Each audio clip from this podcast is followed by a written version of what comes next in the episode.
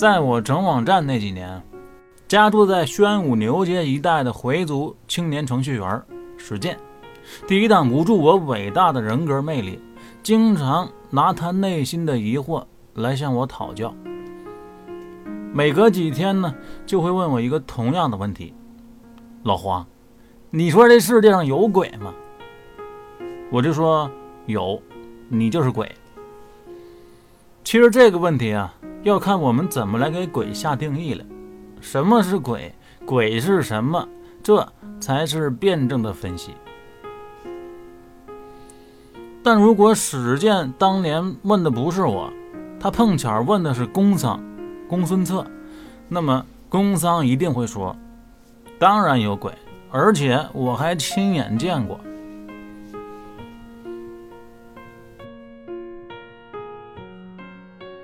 且说公桑啊，和这几个北宋合伙人，也就是王朝马汉、张龙、赵虎，开怀畅饮，大家是推杯换盏，聊得非常开心。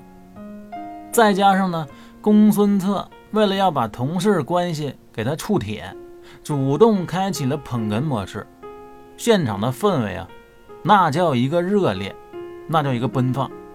只见公桑抄起酒杯说。来吧，哥几个一起喝个交杯。就在这么个功夫，忽然响起鼾声如雷。怎么个情况呢？主要是啊，赵虎他插不上话，所以很快就觉得没意思，于是就睡着了。几个人一看表，我靠，马上三更天了，赶紧都睡了吧。等大家刚躺下没一会儿。就听见有人大吵大嚷，说天亮了，赶紧起来赶路。再一看表，还不到四更天。都说早睡早起，这会儿赵虎睡醒了，又嚷着要出发。那边工商啊，琢磨点心事儿，还没来得及合眼呢，又被霍霍起来，这就要出发。合伙人们都带着随从。就给工商啊匀出来一匹马，于是众人踏着月色，以力而行。正往前走着，忽然看见一个红衣女子匆匆闪进一处山门，门上写着“铁仙观”三个字。这深更半夜的，有个女的跑进出家人的地方去，那肯定是有大绯闻呢。不是狗仔也得探一探呢，大家好奇心起来，都想去瞅瞅。工桑就说呀：“我们半夜去敲门，本就是叨扰，再带了这么多家伙兵刃，就更不好了。这样吧，让他们几个随从啊，在这看着行李马匹，家伙什么都留下，我们几个过去搂眼就得了。”赵虎是一马当先过去拍门。没一会儿，出来个老道，赵虎就说：“哎，这不是 KTV 啊。”老道说：“这是道观。”工桑哈哈大笑，说：“道观好。”几个人一拥而进，他们刚喝完没多长时间，还是一身酒气。老道以为这是几个酒鬼来闹事儿。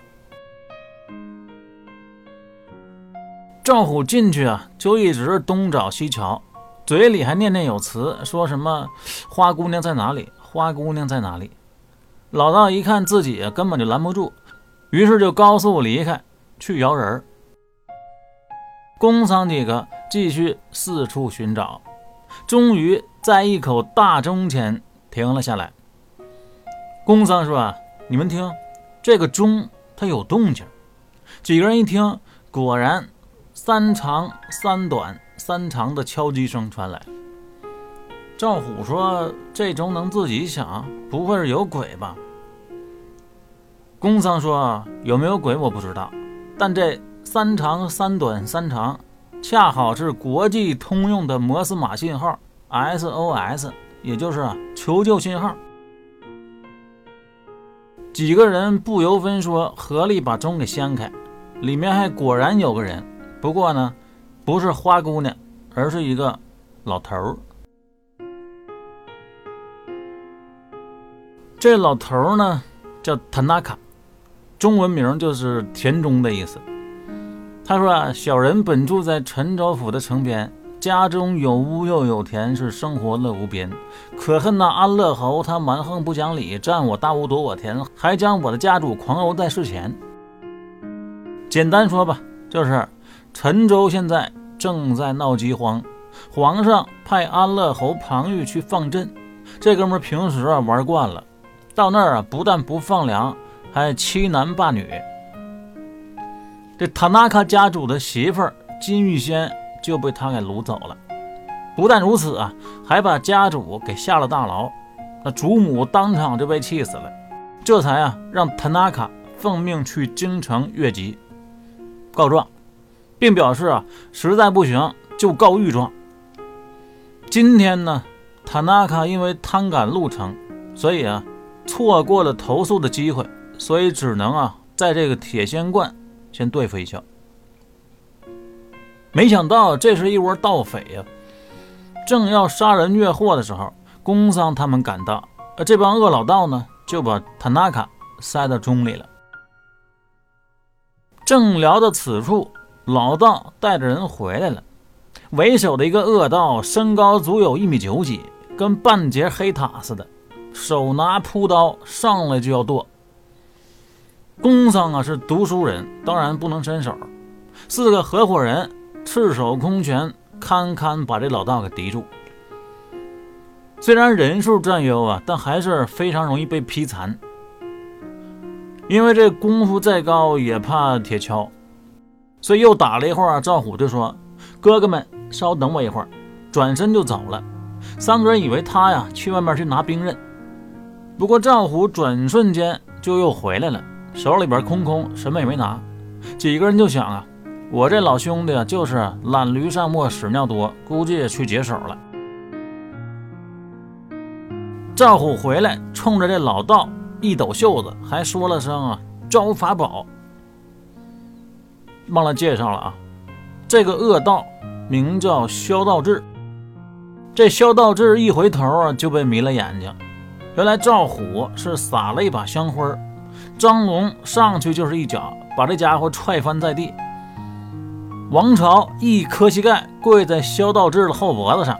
只听萧道志说：“I can't breathe。”赵虎当时吓得魂飞魄散的，立马把王朝拉起来，把萧道志给扶起来，并递上一杯热茶，说：“哥们儿，我真不是那意思。”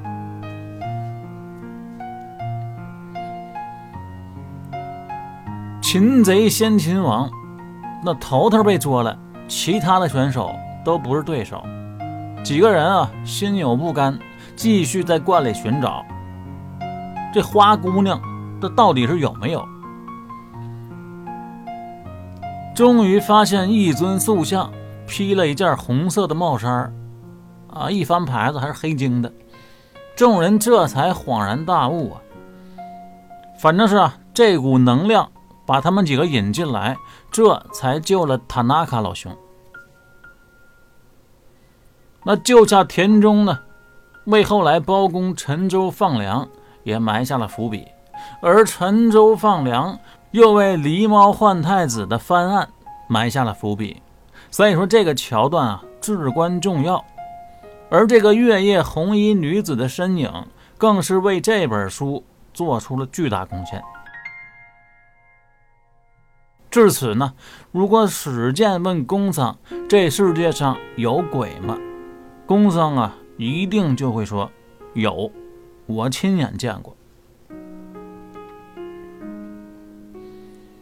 解决了铁仙观的事儿呢，一行人等回到开封府，三黑把王朝、马汉、张龙、赵虎先给安顿在招待所，并说好晚上一起下馆子很搓。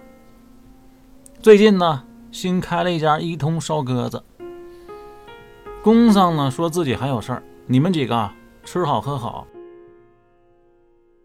他这个人本来是挺自负的，结果这查探这张刘氏外出霍霍了一整天，却一无所获，感觉很没面子，所以也没心情喝酒吃饭。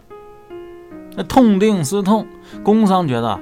自己还是大方向上出了问题。办外国和尚这种方式啊，不太合理，应该充分考虑人民群众现在最缺的是什么，最需要的是什么。